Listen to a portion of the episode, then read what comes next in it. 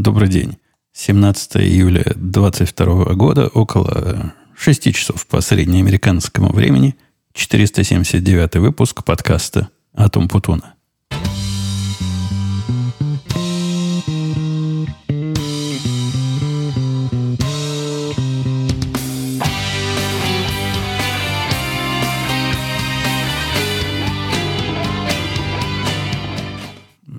Сегодня, сегодняшний выходной день начался очень удачно. Во-первых, я смог аж до полудня поспать. Я, у меня вот эти внутренние будильники срабатывают на рабочее время просыпания именно 10.30, и после этого организму, ну, как не уговаривая, он спать не хочет. Сегодня вроде как я его смог уговорить, что хорошо. Хотя, по-моему, если, если наука не врет на про запас не выспаться – ну, похоже, мне хватает своих э, шести с половиной часов сна. Вон коллега по подкасту Бобок говорит, что ну, вообще как Ломоносов по 3-4 часа спит и, и ничего. Но иногда хотелось бы себя на выходные побаловать. А потом посмотрел на свое в последние месяцы любимое приложение, а именно прогноз погоды. Увидел, что и прогноз хороший. 24-25 градусов. Дождя вроде не будет, но там веро... они не могут точно сказать, такие специалисты большие по погоде, они вероятности дают. Вероятность дают от 5 до 10 процентов, что будет дождь. И я надел все свое обмундирование, приготовился к очередной поездке, вышел и сразу понял, что я своим организмом дождь, наверное, лучше умею предсказывать, чем вся эта наука – во-первых, в воздухе такая высокая влажность неприятная, при том, что 24-25 градусов, ну, совсем нехорошо. Но терпимо, ехать можно. Я езжу до температуры, по-моему, 30 это моя такая верхняя отсечка. То есть на 30 градусах Цельсия я еще еду. 31 уже, ну, наверное, могу и пропустить. А, а туда выше 33 нет. 33 это уже совсем-совсем тепло, и мне не нравится в такую погоду ездить. Но все-таки решил поверить. Поверить прогнозу, но все-таки, как ни крути, я ведь тоже человек э, около научных э, областей, и чужой науке надо верить. Сел, поехал. Такой маршрут, доложу вам, шикарный сделал. У меня одна из поездок, которая происходила недели, наверное, две назад, настолько понравилась, что я потом ее восстановил по, по своему GPS и сохранил, как, как хорошая поездка. Вот на этот раз я даже немножко расширил и углубил, там захватил неисследованные области. Она мне подсказала, что покатаюсь я 75 миль, эти 75 миль я буду ехать, по-моему, час 30 или час 40. То есть не от того, что там скорость низкая, а от того, что там дороги очень извилистые, и быстро по ним не везде можно ехать. А, по-моему, оно еще и заправку мою учитывает в процессе, поскольку я ему намекнул, что и заправиться неплохо будет. Хорошая такая под два часа поездка. Как раз на выходной день я такие люблю. И сел, поехал, собрался, и начался вот тот самый пятипроцентный. Десятипроцентный дождь. Он в виде дождика шел. Поначалу я и внимания не обращал. Конечно, есть определенное неудобство. Он на, на щиток лицевой капает, и когда капельки маленькие, их совсем немного, они воздухом, ветром встречным не сдуваются. А, а так просто сидят, стоят. В общем, прилипшие к стеклу и мешают смотреть по сторонам. Но после того, как на одном из светофорах я поднял шлем, оказалось, дождик не такой и, и, и мизерный, как, как мне в шлеме оказалось. Он капает и капает. И слышал я недавно, как раз, по-моему, вчера или позавчера где-то на Reddit прочитал, кто-то жаловался, что выехал на, на слабый дождик и тут же перевернулся и упал, и дорога была скользкая, как ужас какой-то. Поставил я обе ноги на, на асфальт при, на, на светофоре и удивился. Ботинки у меня такие резиновые снизу, ну, такая специальные мотоциклетные ботинки, чтобы не скользили. Никогда они по обычной сухой дороге не скользили. То есть ставишь их на землю, они стоят. А тут я их ставлю на обычный асфальт, не на какую-то разделительную там белую линию, которая, естественно, становится, все мотоциклисты знают, становится скользкой. Нет, на обычный вот этот черно-серый цветомокрый асфальт поверхность. И ноги скользят, как будто бы это лед. Не так, чтобы уж совсем не удержать, но э, трение, вот это минимальное трение, оно просто удивительное. А представляете, если мои ноги так скользят, то и колеса мои также должны скользить. В общем, не, испугался я немножко. Не, не до дрожи, чтобы бросить мотоцикл, конечно, и убежать домой и оставить его на светофоре. Нет, а до состояния, когда ввел свой прибор дорогу домой и неспешно, не, не газуя, не, не тормозя, а аккуратненько вернулся. Так что погода сегодня подвела, и, похоже, я второй попытки делать не буду. Погода, она вся такая. То есть до 6 будет 5-10%, и время от времени оно вот так капает. А после 6 уже обещают высокопроцентный дождь. Настоящий, с молниями. И со всеми стихийными бедствиями. Я, я начал с этой мотоциклетного заезда для того, чтобы ну, пояснить, что в борьбе вот этих двух хобби за прошедший период, что мы с вами не слышали, совершенно очевидно побеждало другое хобби. Я пытался для себя объяснить, собственно, а какой черт меня несет каждый день. А все это время я ездил каждый день, когда погода позволяла. Каждый день я садился и как на работу. А у меня уже выработался такой ритуал, то есть в течение... Раньше я в течение дня мог в часа два в три поехать, но поскольку погода летняя, в часа в 2-3, сейчас 30 плюс, я до 6 жду, там она падает до 29-28, и с 6 до 8 можно прекрасно покататься, при том, что солнце заходит где-то 8.20, 8.30. В общем, успеваю засветло вернуться, и получается хорошо. Так вот, какого? Это ведь не, не простое физическое развлечение. Сказать, что я этим для спорта занимаюсь, да, ну ничего подобного. Не, не, для спорта я бегаю на своем тренажере. А это зачем? Объясняя это коллеге, одному из коллег своему, который тоже удивлялся, мол, здоровый мужик, а глупостями занимается. Я ему объяснил это как вид э, такой ультимативной медитации. На мой взгляд, э, суть этого хобби и суть моего первого хобби, того самого, который вы сейчас слушаете, они весьма похожи. И я переключаюсь в обоих этих э, случаях в однозадачную в однозадачный режим, когда голова занята только одним, но когда я с вами разговариваю, она занята тем, что слова выбирает для, для, для, для вылетания из моего голосового аппарата. И ни о чем другом я в этот момент не думаю, никакие в фоне проблемы не пытаюсь решить, никакие рабочие задачи там не, не прокручивают свои шестеренки, только вот этими занимаюсь, разговором с вами. Это, несомненно, несомненно, вид такой релаксации, медитации и изменения обычного моего многозадачного режима.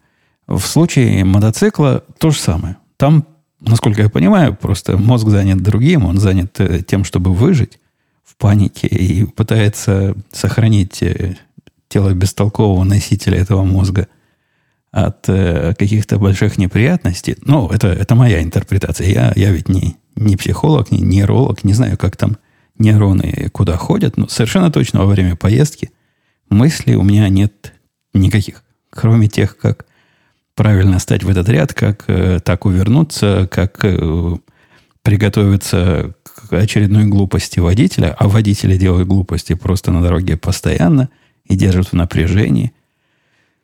И хобби это, оно проще с точки зрения технологической. Для того, чтобы записать подкаст, это ведь целое дело. Это надо готовиться, это надо набирать темы, это надо помнить, о чем эти темы были на самом деле.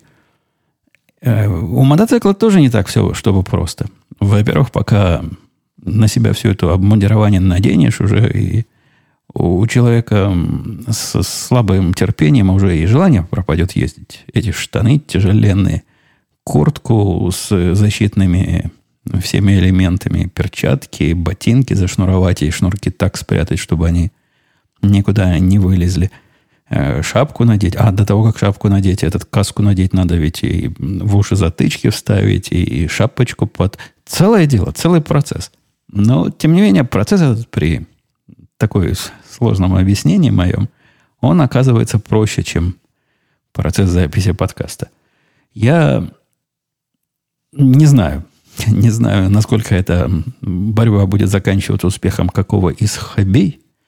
Я по попробую как, как рефери, как арбитр внести некоторое, некоторое равноправие в от этого все дело. Поскольку, ну, ну что это такое? Один каждый день побеждает, а второй, дай бог, раз в 3-4 недели. Никуда, никуда, конечно, это не годится. Будем, будем пытаться. Ну, как мы с вами иногда пытаемся, иногда получается, иногда не получается. Ну, что есть, то есть. После того, как я, после того, как я вам объяснил, с чего это вы меня так долго не слышали, и я надеюсь, вы все еще продолжаете слушать, хотя напомню, что в курсе моего молодого подкастера, в моем курсе молодого подкастера, не моего, а просто молодого подкастера, я высказывал мысль о том, что длинные перерывы для подкастов это, это гибель, делать их нельзя, и вообще после длинного перерыва проще подкаст закрыть, поскольку аудитория все равно разбежится. Ну, мы-то с вами давно сидим, вы привыкли к разным, к разным отклонениям, я надеюсь. Мне сообщили, что был очередной юбилей этого подкаста, и вроде бы специалисты говорят 17 лет. Ну, да, он с 2005 года, так что 17 лет. А, хотя этот подкаст уже как, э, как женщина бальзаковского возраста, а годы свои не считает, день рождения не празднует, ну разве что юбилей.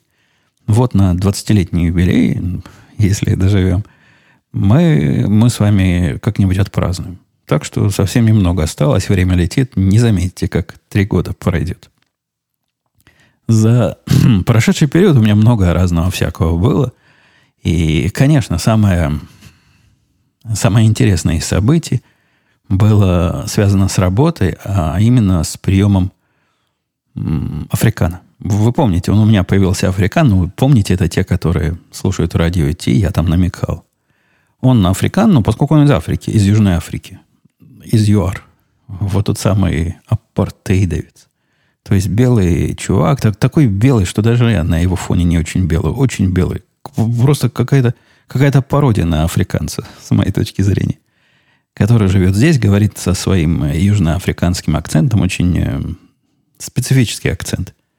На слух это нечто среднее между британским акцентом и австралийским акцентом. Но некоторые слова понять совершенно невозможно.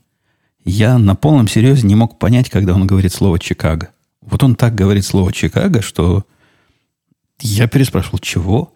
И только по контексту догадался, что он именно вот это слово говорит, хотя, казалось бы, как можно так его произнести – а, что расшифровать невозможно будет в реальном времени, особенно человеку, который, ухо которого уже натренировано разные акценты и произношения иностранных языков расшифровывать. Но нет, этот, этот выше моих, э, моих способностей. У, у него с этим кандидатом, я не помню, какую степень этого обзора, какую степень разговора с ним я обозревал в этом подкасте, но, по-моему, только намекал о том, что должно быть интервью – так вот, было интервью, кратко расскажу. Он отвечал очень бодро. Не, даже не в том смысле, что на все вопросы знал ответы. Нет, он ожидал примерно, как я и ожидаю от кандидата. Вот когда какой-нибудь заковыристый вопрос задавали, он вполне мог так подвиснуть, подумать. Видно было, что думать. Мы по видео с ним разговаривали. Не книжки листал, думал, предлагал решения. Иногда решения были глупые, иногда не очень в тему, но видно было, что человек мыслит в правильную сторону. Это, это редко встречается, что кто-то не, не просто пришел на интервью, да еще и мыслить при этом умеет.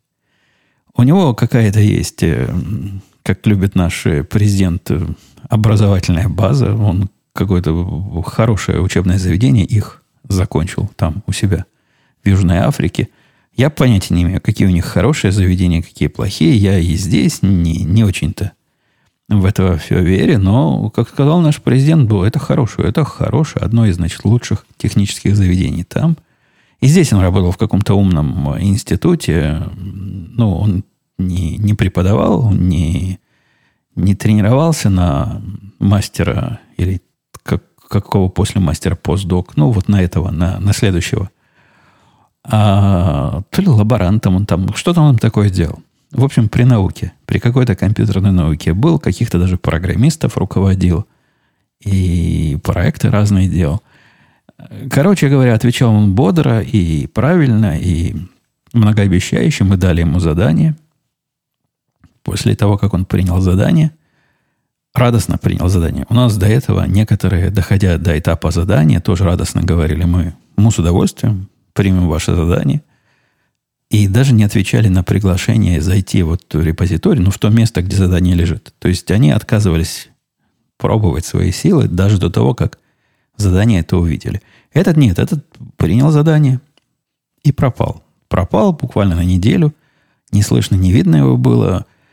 Мы уже начали волноваться. Но я ему так и сказал, мол, никаких сроков нет, просто не тяни это, чтобы неделями занимало. А сделай, когда будет время, там, на выходные. Задание несложное, часа полтора.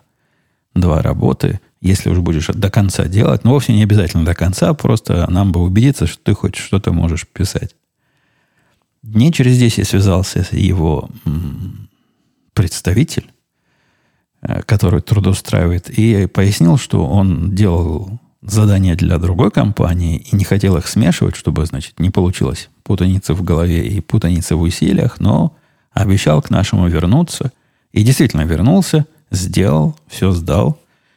Мы посмотрели, ну, в принципе, нормально. Не то, что звезда, звезда, и сразу платить ему любые деньги брать, но нет, такой солидный, солидный работник.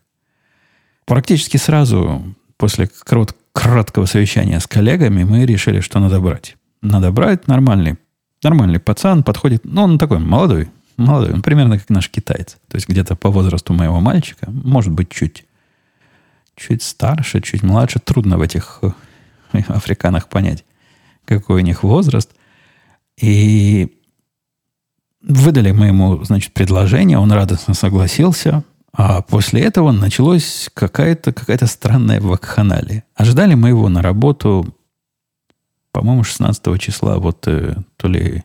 Да, прошлого месяца. 16 числа прошлого месяца он должен был выйти.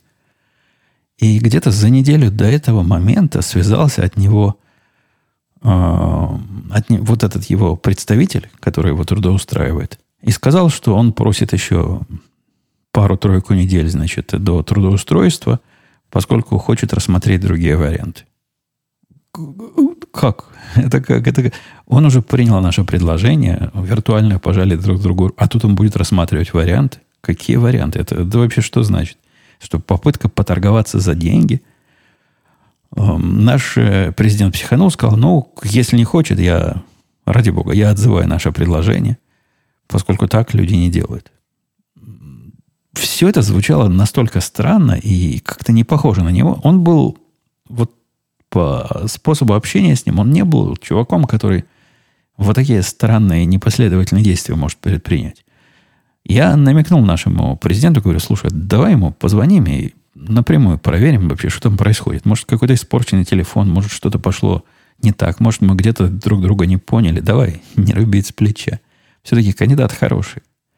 Позвонили мы ему, он ни слуху, ни духу. То есть он вообще не знал о том, что за его спиной происходит, что его рекрутер, вот этот его представитель по трудоустройству такое напридумал. Это какие-то какие-то внутренние, видимо, рекрутерские действия.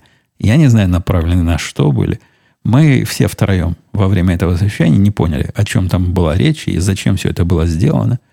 Решили на это забить, проигнорировать, и он к нам, как я обещал, вышел 16-го. Я ему абсолютно верю. То есть он был в полном удивлении, в таком же, как и мы, от всех этих событий.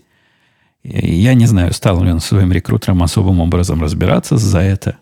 Я бы, я бы выяснил на его месте. Но он, он такой тихий, немножко, немножко тихий. Поэтому подозреваю, что, что не стал.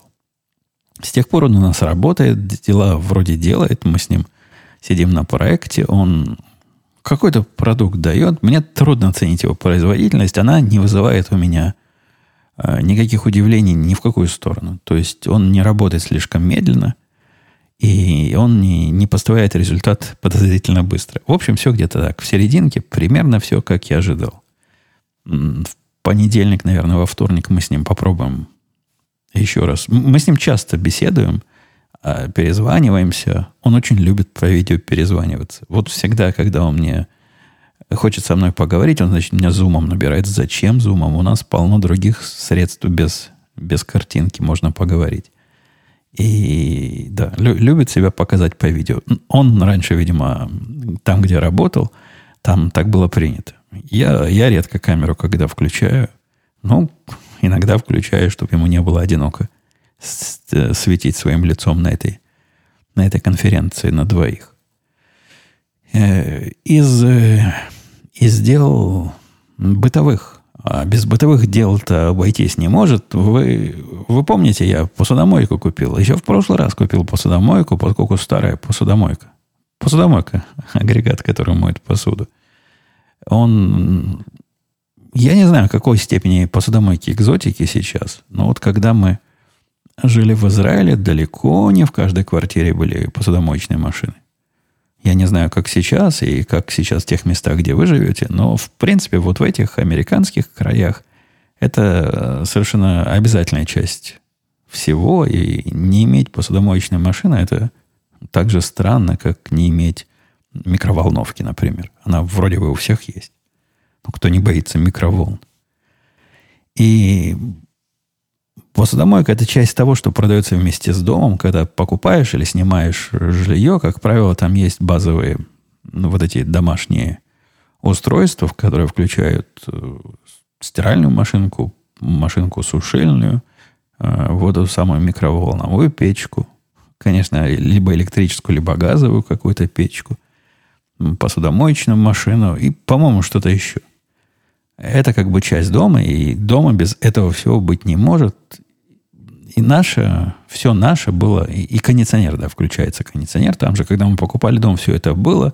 И все это было возраста дома, то есть какого он года у нас, 93-го, наверное. Ну и, в общем, за, за прошедшие два десятилетия, это же два десятилетия прошло, да, или 20, это же больше, это три десятилетия она работала. Если с 93 по, считай, 23 ну да, получается долго. Работала долго. Стала она как-то глючить.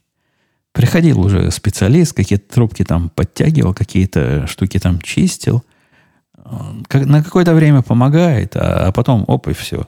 Притом приход специалиста тоже дело недешевое. И чинить постоянно старую машинку, оно даже странно. Но его приход минимум 120 долларов просто за визит. Плюс он там еще долларов на, на 150 чего-то наделает. А новую покупать я не помню, за сколько мы ее купили, но что-то в районе 800 долларов, по-моему, она стоила. Где-то так. То есть вот три визита, и можно новую машинку купить. Я был уверен, что с покупкой этой... Ну, купили мы LG, чтобы была в стиле с холодильником и бибикала так же, как все остальное. У нас и э, стиральная машинка, и вода, которая сушильная, а, и холодильник. И вот теперь посудомоечная, они все – LG, и все примерно одинаково песенки играют, когда дело свое закончил. От этого трудно, трудно понять, как, как, куда бежать. То ли это посудомойка завершила процесс, то ли это э, сушилка завершила процесс. Кто-то из них просит внимания. Естественно, с доставкой никогда не бывает, чтобы все получилось. И я специально в этот раз заказывал у другого провайдера, не у того, который не смог мне с первого, по-моему, даже из второго раза установить холодильник, а заказал у другого. Другой оказался такой же, как первый. Они прислали каких-то заскорузлых совершенно мужиков, которые принесли, привезли эту машинку, поставили ее в гараж, полезли прикручивать. Я так понимаю, все, что машинке надо для подключения, перебивая сам себя, это подключить проводочек для воды и электричество. Она электрическая. И вот этот, который специалист приходил, говорит, нет, мы ее подключить, не, ее подключить невозможно. Он даже не так сформулировал, что мы не можем. Он говорит, невозможно подключить. Типа вы выбрасываете. Подключить невозможно в ваших условиях, потому что у вас вот крантик, а вот у нас трубочка, и наша трубочка, по-моему, она 60 сантиметров у него, а у вас краник расположен на расстоянии 90. Это я сходу перевожу их футы в наши нормальные единицы, и поэтому никак. Работать не будет никак на, на мой э, робкий вопрос, а, а нельзя ли трубочку по длине? Он говорит, не-не, в комплект вот эта трубочка входит, она оплачена, а по длине трубочки у меня нет. Нельзя ли сходить купить, спросил я. Его такой, такая смелая мысль, видно, удивила. Начал он своим звонить, выяснять, как в такой нестандартной ситуации быть. С той стороны ему сказали, что да, ну, таки можно. Можно поставить подлиннее, но поскольку подлиннее у него с собой нет, поэтому надо все это пере, пере, переназначить. И придут они ну, когда-нибудь, когда-нибудь попозже придут. Это они любят. Мы попозже вам позвоним и придем потом и поставим. Но тут уж я стал на своем и заставил вы, выдать мне конкретный день, когда они придут конкретное время с правильной трубочкой. Они ушли, оставив машинку, эту посудомоечную, в гараже у меня. И через неделю пришли такие же, но другие. И таки смогли. Таки смогли с трубкой подлиннее все прикрутить, и все прекрасно работает. Моя жена особенно нравится, не то, что нравится, радуется она. Чему там нравится? Она радуется тому, как вот эти обновленные устройства улучшают ее уровень жизни. Холодильник, в который, в который со всякими полезными для нее фичами, ей очень нравится. Мне тоже, кстати, нравится. Он лед делает кругленький для моих алкогольных напитков. Она утверждает, что это вообще другой уровень. Другой уровень холодильной жизни с новым холодильником стал. И, то же самое с вот этой моечной машиной. У нас никогда посуда из этой посудомойки не вылезала. Я просто считал, что она, они не умеют достаточно чисто мыть. И когда... Особенно это было заметно в моих кофейных чашках. Никогда чистые кофейные чашки оттуда не вылезали. Всегда у нашей дочки было детское задание после этой машинки чашки достать и потом еще пополоскать, помыть руками. А иначе они такие, что пить из них не захочется. Оказывается, это не у всех машинок такой баг. Либо это возраст нашей сказывается, либо ее прохудалость с годами. Может, она когда-то тоже хорошо мыла. Это моет так, что все аж блестит и скворчит. И мысли о том, что за ней надо домывать, не, такой мысли не возникает. В общем, полезная покупка, хотя установка не без приключений. В, в чатике ведущих радио Ти я поделился, это я к следующей теме перехожу, перескакивая обратно на рабочую тему, поделился странным событием, когда я, в принципе, вы ведь меня слышите, я человек, который вряд ли своих работников доводит до слез. Хотя я не знаю, как вы меня воспринимаете с той стороны э, динамика. Но нет, я не такой, который довожу до слез. А в этот раз мне удалось. И настолько это была странная последовательность событий, что я пришел в этот чат и поделился буквально всеми материалами, как я довел вторую нашу тетку до слез, спросив мнение коллег. Говорю, ну, я действительно было что-то, что-то тут такое. И коллеги, женская часть наших коллег, которые в чатике ведущих радио Ти присутствовала, сказали единогласно, обе, обе две, что нет. На этот раз я не виноват, и мой, мой токсичный мужской шовинизм не показал а, свое гнусное лицо. Тут в чем-то другом дело, не во мне дело, и я, я этому рад. Но событие было действительно странное. Она в одном... Она редкая, вот эта новая, новая тетка наша, но она относительно новая, она с нами уже, наверное, скоро год будет. Ну, близко к тому. Больше, чем полгода точно.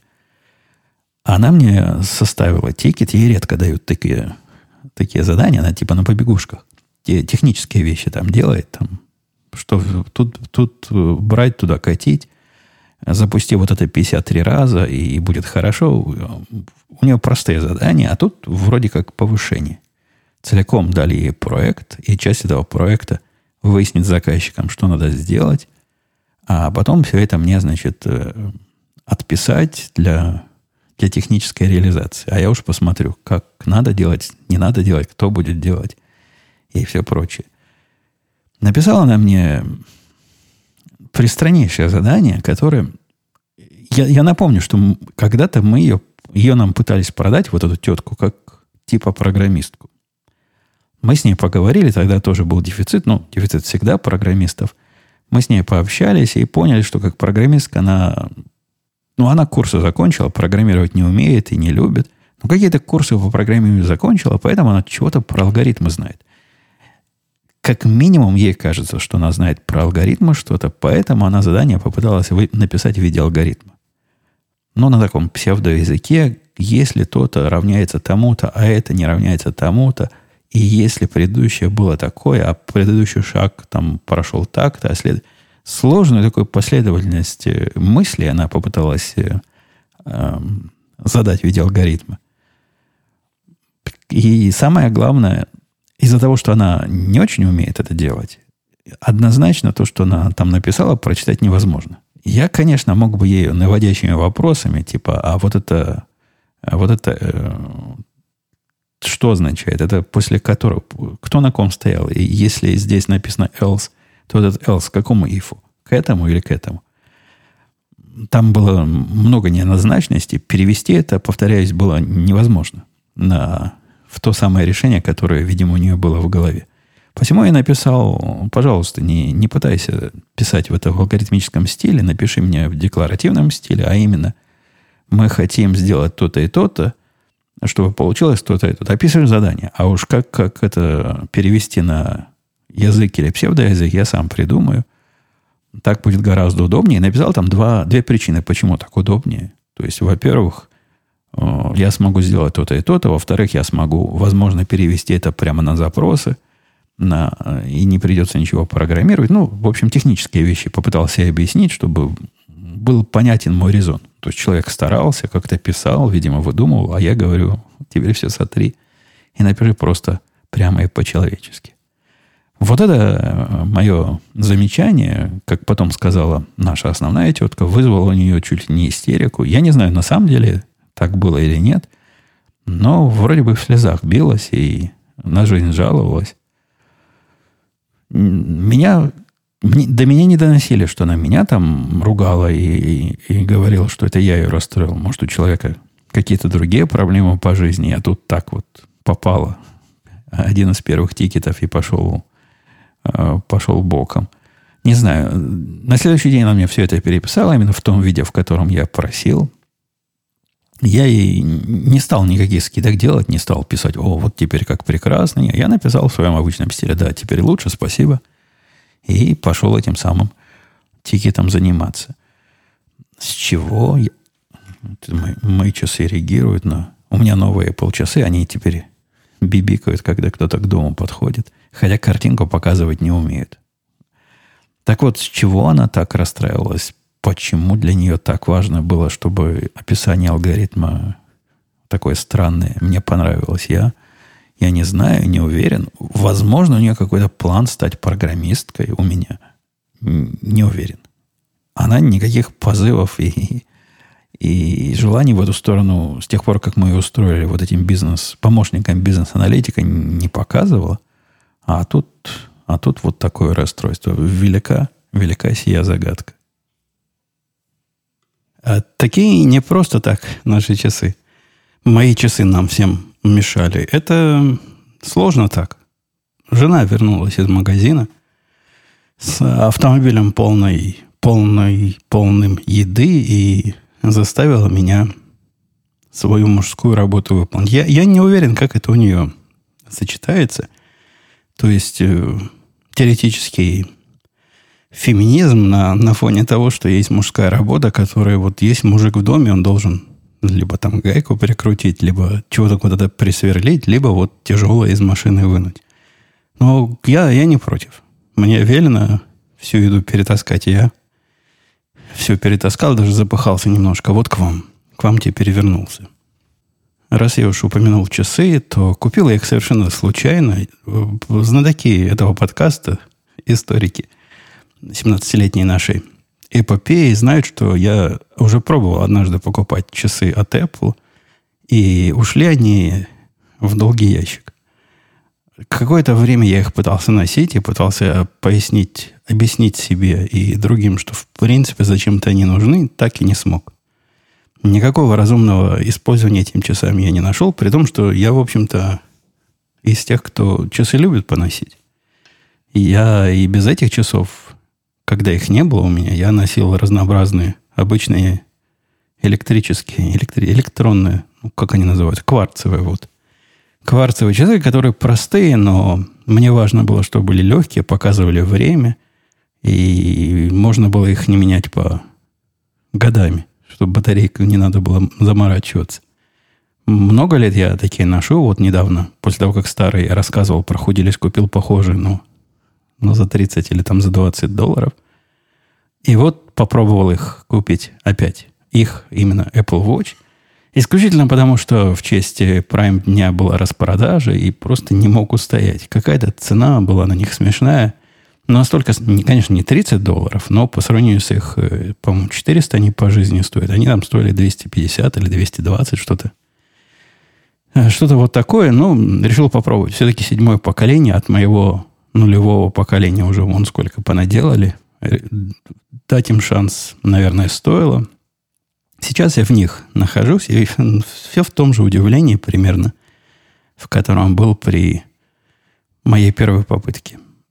Трудно мне понять, зачем они мне нужны. То есть, э, для человека, который хочет знать время, то есть носить часы как устройство для времени, они, в общем, подходят.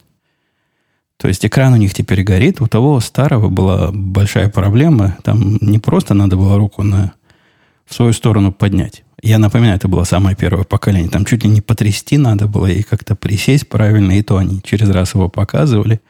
Дополнительные возможности, которые у них были, тоже как-то не особо работали, медленно все было. Эти, конечно, побыстрее. Видно, что прогресс двинулся. Время показывает все время. Время пока... Тавтология какая-то. То есть экран у них все время как-то светится и все время что-то показывает. Но время жизни на батарейке в один день.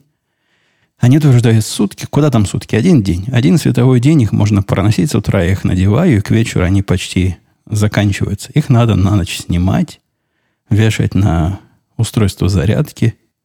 И это как бы ломает мой способ использования часов. Я иногда ночью хочу узнать, как, какое время, если там рано проснулся на работу или поздно проснусь. Ну, не лежи мне за телефоном его смотреть. У меня часы для этого есть. Эти не подходят. Ну, либо проснулся и в полусонном состоянии попытаться их на руку нацепить. Это дополнительные вещи, которые не умеют делать, ну, типа, по ним платить можно, это, наверное, интересно. Хотя пока ни разу не, не применял я это в жизни. То, что можно э, заанлочить телефон в шлеме, это, конечно, круто. То есть они не для этого придуманы, они придуманы для того, чтобы можно было открыть телефон, когда ты в маске, а шлем за маску считается. То есть, когда они не могут твое лицо понять, но часы на тебе есть, а телефон тебя откроет. Это полезно, да, на заправке полезно. Возможно, я так смогу свой телефон открывать, не снимая шлема и не подставляя лицо камере под определенным боком. Но все это мои попытки найти, зачем же, зачем же они нужны мне. То, что не умеют э, открывать э, залоченный компьютер, наверное, было бы полезно, интересно, если бы оно работало надежно. То, как оно работает, во всяком случае, у меня оно работает настолько непредсказуемо, иногда работает, причем может раз 10 подряд сработать, а потом не работает никак. Пока не включишь их и не выключишь, вот эту функцию на компьютере, а не понимает, не видит их вообще. Остаюсь я пессимистом, то есть я даже уже и другой ремешок купил, поскольку ремешок базовый, который с ними шел в комплекте, мешает работать на клавиатуре, потому что железка, которая там снизу торчит, она царапает и лаптоп, и стучит по вот этой подставки для рук. В общем, неудобно для работников клавиатурного труда. Все это придумано. Но, к счастью, есть браслет, который в виде цельного сделан. Такая петля типа резиночка. И вот с ним нормально. С ним ничего не мешает. Хотя, ну, не очень мне понятно, зачем же, зачем же я опять полез на эти галеры. Если у вас есть какой-то такой способ использования часов, о котором я вообще даже представить себе не могу – ну да, я знаю, что можно на телефонные звонки отвечать. Сегодня я как раз таким образом жене ответил, когда телефон был аж в трех метрах от меня, а жена позвонила, вот вместо того, чтобы ходить за телефоном, я ответил на часах. Ну, это такая экзотика и такой неубедительный способ использования, что если у вас есть какие-то убедительные, дайте знать, я с удовольствием пойму, в чем же они прав и почему все их любят, а я не могу понять, зачем они нужно человечеству. На днях, э, в пятницу, да, позавчера. Позавчера ходили, как сказал правильно другой из коллег, не Бобук, а другой из коллег по подкасту. Радио эти инфлюенсеры на меня подействовали. я по наводке инфлюенсеров, а именно моего мальчика и его жены, повел свою жену, то есть мать моего мальчика, в ресторан. Ресторан у нас открылся, такой новый комплекс открылся в 2020 году. То ли как раз перед ковидом, то ли во время ковида. Где-то в те времена открылся целый комплекс, там всего. Он не то, что огромный, наш городок-то небольшой, но там несколько кварталов вот таких ресторанно-развлекательных. По-моему, там даже гостиницу построили. Вдруг кто захочет в нашу деревню приехать в гостинице пожить. Сможет там пожить в шикарной гостинице. Так вот, э, ресторан э, греческий у Василия, если по-русски его называть Василий, не в смысле Василий Иванович, а в смысле Василис какой-то такой, греческий Василис. И рекомендации самые теплые были и от моего мальчика, и от его жены, и вообще, как там все, все прекрасно и хорошо, и какая еда замечательная. И был даже выдан список того, чего надо заказать и чего надо поесть. Ну, пришли мы туда. А он действительно модный такой. В него так просто с, с улицы не придешь. Я попытался в этот день зарезервировать. У них, к счастью, есть онлайн-резервирование. Когда мы решили, где-то час дня был, ближайшее резервирование свободно было после 9 вечера. То есть на, на весь день было уже все занято. И мы смогли только на 9 часов заказать себе столик. На... По сути, когда мы пришли, оказалось, что столика никакого нам не дадут нормального. А тут нам другой резерв почему-то, который... Я даже не знаю, как это назвать. Типа тоже стол. Но стулья там такого размера, что надо к ним лестницу представлять, чтобы залезать. Такие высокие барные, даже выше, чем барные э, стулья со столами. Для чего это так сделано, когда они не возле бара стоят, я не понимаю. Но, наверное, в этом есть какой-то особый хипстеровский писк моды. Все... И на стульчиках нету даже подножек. Сидишь, как в далеком детстве, ноги не достают ни до чего, болтаешь ими.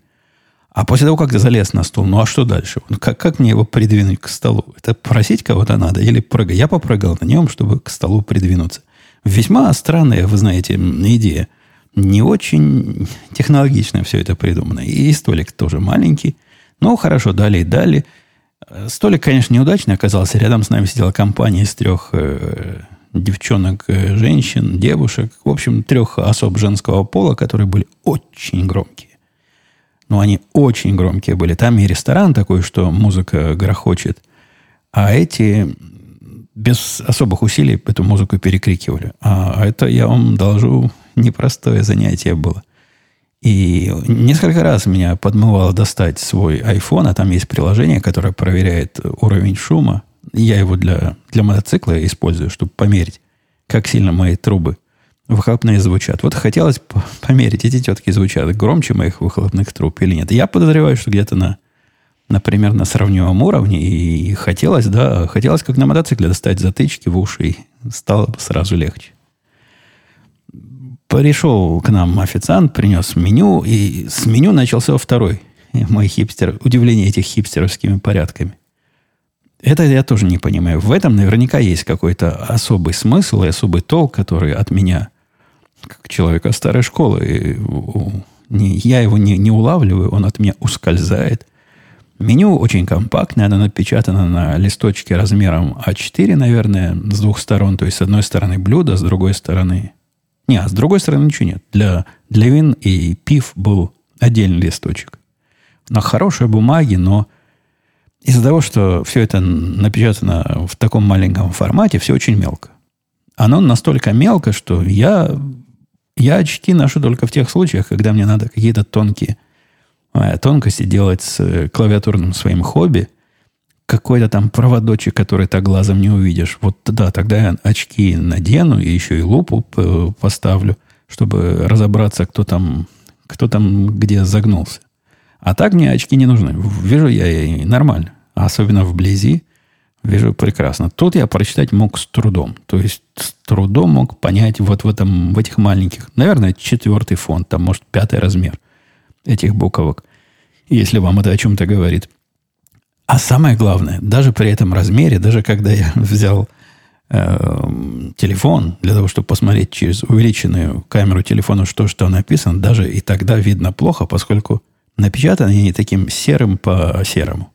То есть бумага такая не, не просто белая, она с каким-то теснением, с какими-то э, с какими-то изысками, и контрастность текста вообще оставляет желать лучшего.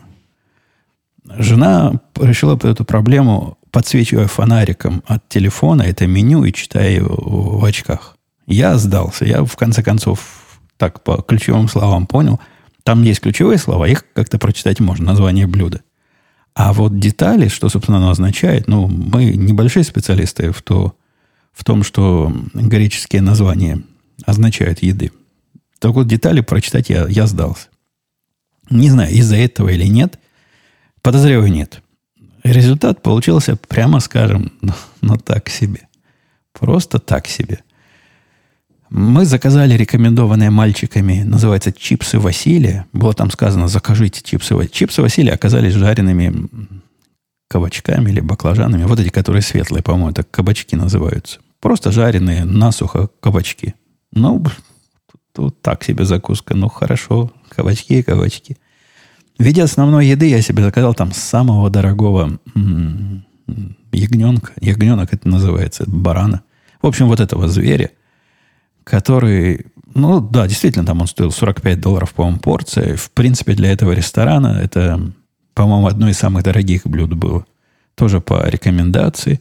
Жена заказала шашлык себе из э, куриный шашлык. И, в общем, все мы не особо порадовались результату.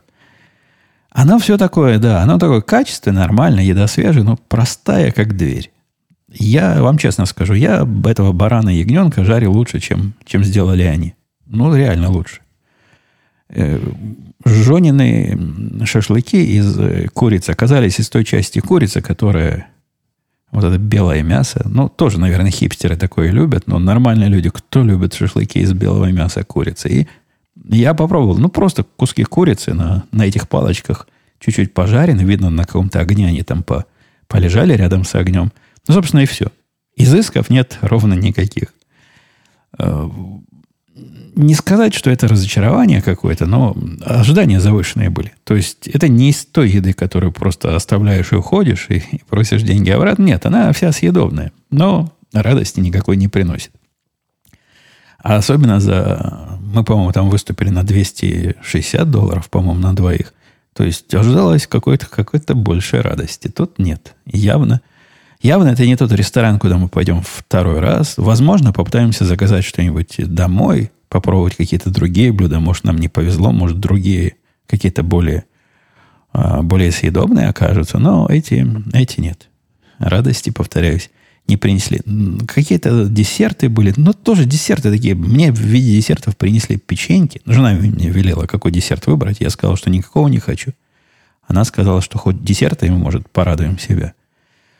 Ее десерт, э, не помню, что был за десерт, но мне понравился, он был маленький. А мой был три печенюшки. Причем такие печенюшки, когда она покупает где-нибудь в костке коробку печенья, они вот такие точно. Просто стоят в 10 раз дешевле.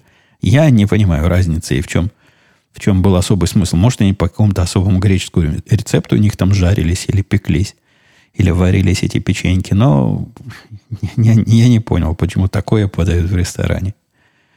Не, не прониклись мы этим рестораном, и несмотря на, на заявление, инфлюенсеры подвели, видите, поверили инфлюенсерам, а оказалось, что проплаченные, были проплачены от них ревью, и просто послали своих родителей на, на потратить лишних 260-250 долларов. Последняя тема на сегодня, хотя я ни в какое время уже не, не, не укладываюсь, ни до каких ваших вопросов на этот раз дело не дойдет. У нас после долгого перерыва всегда так. Я чувство ритма, чувство времени теряю.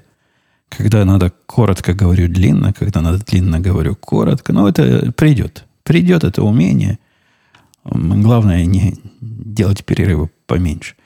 Так вот, у нас э, другая, последняя бытовая новость на сегодня. У нас поломался телевизор, вот этот модный большой телевизор, о котором я вам рассказывал, 77 дюймов, OLED, тоже по рекомендации инфлюенсера, а именно моего мальчика был куплен в свое время. У него такой же, только по чуть поменьше, и модель чуть постарше. И он в полном восторге был. И, в принципе, от, от LG у меня был другой LG. Не, не такой, конечно. Продвинутый и совсем даже не OLED, но 4K. Э, вот этот 77-дюймовый, он у меня стоит э, в, в третьей напервильской студии, глаз радует. Он радовал глаз бы и до этого момента, пока ведливая жена не сказала, а что это такое на нем. И показала вертикальную черную полоску, которая примерно сантиметров 20 от правого края идет сверху понизу. Она настолько тонкая и настолько незаметная, я бы до сих пор не знал, что она там есть, но после того, как ты ее один раз увидел, она в толщиной в один пиксель. Сверху донизу идет полосочка такая. После того, как ты ее один раз увидел, развидеть-то уже нельзя. Но я сначала попытался такими нехирургическими методами решить проблему, а именно у них в этом телевизоре есть различные процедуры, как сбросить э, всю эту картинку, как их... Э, ну, в OLED-телевизорах бывают, видимо, такие проблемы – я попытался внутренними средствами решить, ничего не помогло. Они долго так работают, чуть ли не на ночь запускаешь вот эту очистку экрана, и она работает, работает к утру, типа готова. Потом почитал в интернетах, интернет радостно заявлял, что у них такое тоже у всех было, у тех, кто жаловались, но само прошло через неделю. Хотя были и другие, которые говорили, да ничего оно не пройдет, типа панель менять надо, и само не починится. Я подождал неделю. Напоминаю, меня не особо и напрягала эта полосочка, ну, пока я не вспоминал, что она там есть. К целостности восприятия не, не мешает, с одной стороны, а с другой стороны, как-то странно, телевизор новый практически. Что это такое? В результате я связался с LG и попросил принять меры. Там, вы знаете, не для слабонервных. Там Говорят люди, что у них хорошая служба поддержки. Я не знаю, с чем они сравнивают. Может, у других телевизионных компаний еще хуже, но у этих а, ощущается как издевательство. Поначалу ты записываешь все свои симптомы, прикладываешь картинки э, с пораженной областью, описание, как ты этого добился – они в ответ тебе пишут э, письмо, в котором совершенно явно они ни картинку твою не видели, ни описание твое не читали, и как бы заново пытаются все у тебя спросить. После этого мне еще кто-то от них позвонил, спросил то же самое. Потом кто-то э, еще раз позвонил, попросил прислать э, видео. Видео надо было приложить в сообщение в чатике, которое он мне специально для этого послал, чтобы я мог туда видео приложить, как оно не работает. И вот после всего этого, это примерно меня неделю заняло, пока они мне... То, что собака там с цепи сорвалась, на кого-то лает. О, вроде утихомирили. Так вот, примерно неделю эта начальная фаза занимала, и через неделю мне назначили, назначили замену панели. Замена панели, как я прочитал, происходит путем прихода на дом – специалиста с этой самой панелью. А панель это весь телевизор, ну, кроме, а, кроме нижней части, где вот эта электронная его начинка. А так 90, наверное, 5% он должен поменять, поскольку там все же экран в этом телевизоре больше ничего там объема и размера не имеет. Тоже не сразу пришло, тоже все пошло кривовато. Они сначала написали, ой, так получилось, что в нашей в вашей области у нас нет никаких компаний, которые могли бы принять ваш заказ, поэтому мы его поручим кому попало, а они с вами свяжутся. Эти, кому попало, связались со мной где-то еще через две недели, сообщили, что из-за проблем с доставкой компонентов придется ждать неизвестно сколько. Короче, весь этот процесс тянулся недель, наверное, 5-6, пока, пока наконец не пришел специалист с панелью.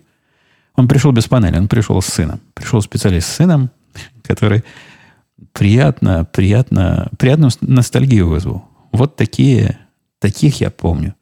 В далекие годы, когда я жил в Советском Союзе и в постсоветской России, я с такими много общался по делам хозяйств, хозяйственным и по делам бизнеса. Типичный наш человек был, который...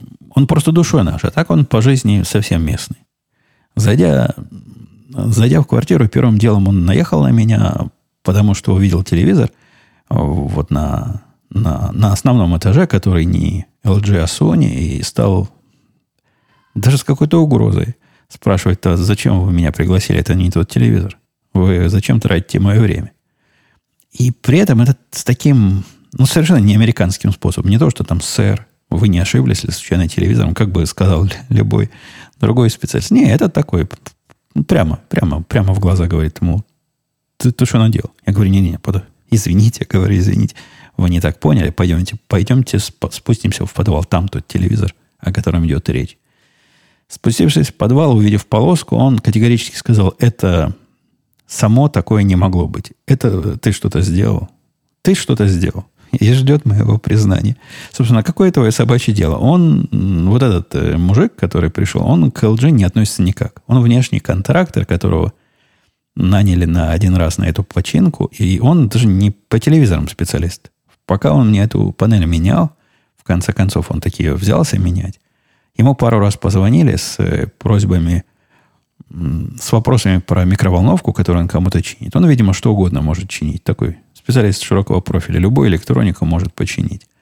И, и тут я убедился, что это не, не, не во мне дело. Не то, чтобы ему не понравился конкретно я. Он со всеми так общается. Он этому клиенту сказал, ну что ж, я вам звонил. Я вам столько раз звонил, а вы не отвечали, поэтому я ваш заказ отменил и пошел к другому клиенту. И вообще надо, надо как-то внимательно на телефон отвечать.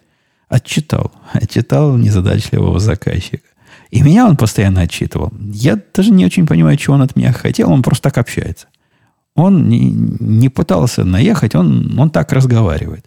Например, он потребовал, чтобы я ему включил какой-то фильм со светлым фоном, где эту полоску было бы хорошо видно. О, вот это странное, согласитесь, да, требование. Включи, откуда я знаю, там будет светлый фон или не светлый. Я зашел на Netflix, первый попавшийся фильм выбрал, включил, а там темный фон. Ну, сколько не переключу темный фон. Он скривил морду, говорит, ну я же просил со светлым фоном. Ладно, я пошел другой запустил. Там тоже оказался не очень светлый фон. В конце концов, в каком-то сериале про скорую помощь с третьего раза нашелся, вот там был светлый фон, и там эта полоска была видна так, как ему надо, и тут он приказал мне остановить. Не попросил, приказал, говорит, так, а теперь останови здесь и отложи пульт. Все, больше не трогай пульт. Все, отойди, отойди отсюда. И вот с этим он уже дальше передавал, опять же, эти картинки LG, поскольку после всех моих э, начальных действий по доказыванию им, что есть проблема, видимо, ремонтник тоже обязан доказать починка, собственно, замена всего этого дела заняла, наверное, минут 30, не больше. То есть они сняли, взяли этот телевизор, положили, э, рядом с ним положили... Э, в общем, экран поменяли этому телевизору, быстро все перекрутили.